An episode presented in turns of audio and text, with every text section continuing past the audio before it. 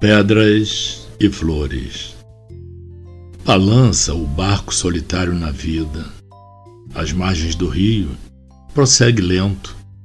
O pescador admira a beleza da paisagem, traz todas as lembranças, aproxima-se ao tempo vivido longe desse seu lindo lugar que deixou um dia para trabalhar. Chegou a hora do descanso, a hora do balanço de sua longa vida. Os seus olhos pousam na alta montanha com restos da pequena nevada.